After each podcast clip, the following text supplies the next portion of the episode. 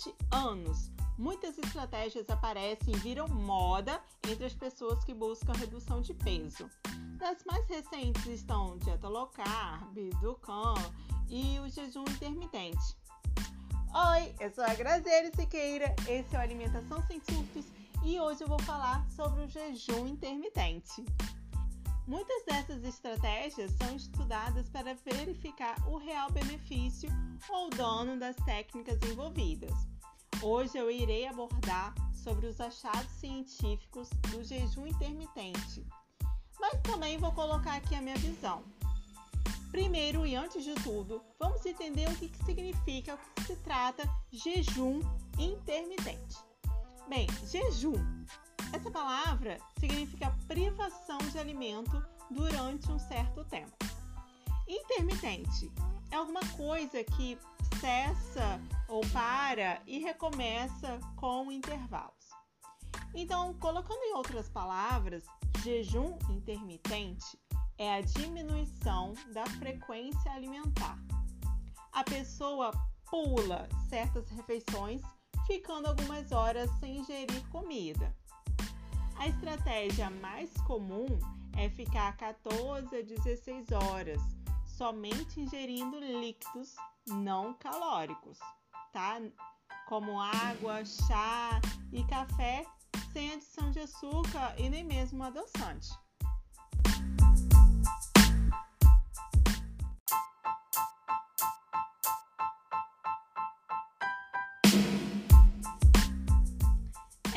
Estratégia do jejum intermitente acontece há anos, né? Na época lá que o homem da caverna, ele não conseguia se alimentar a todo instante, né? Aquele homem que precisava da caça para poder se alimentar, ele demorava um tempo para se alimentar, então ele, é, ele vivia em um jejum intermitente, né? Porque ele passava uns dias sem o alimento por essa questão.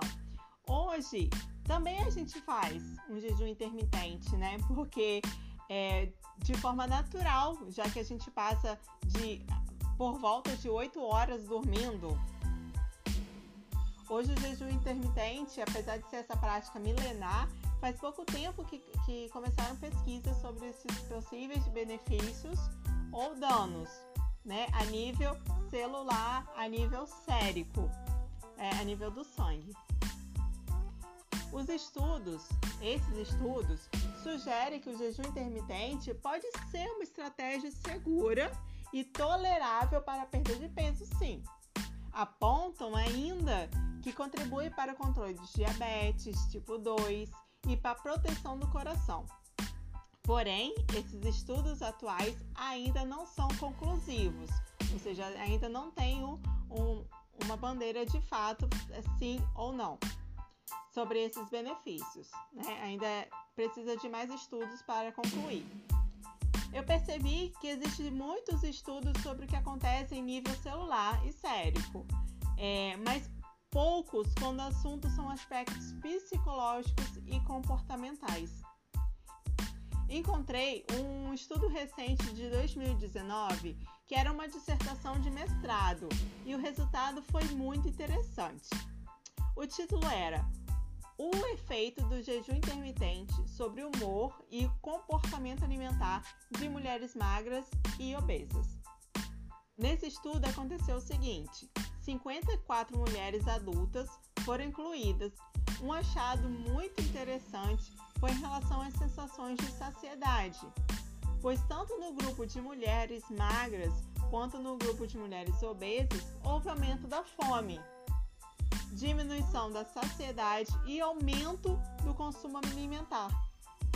Esse grupo de mulheres obesas, elas ficaram com mais fome e mais desejo, um desejo muito intenso por alimentos, né? Pensando lá na frente, na próxima hora de se alimentar, o que elas iriam comer.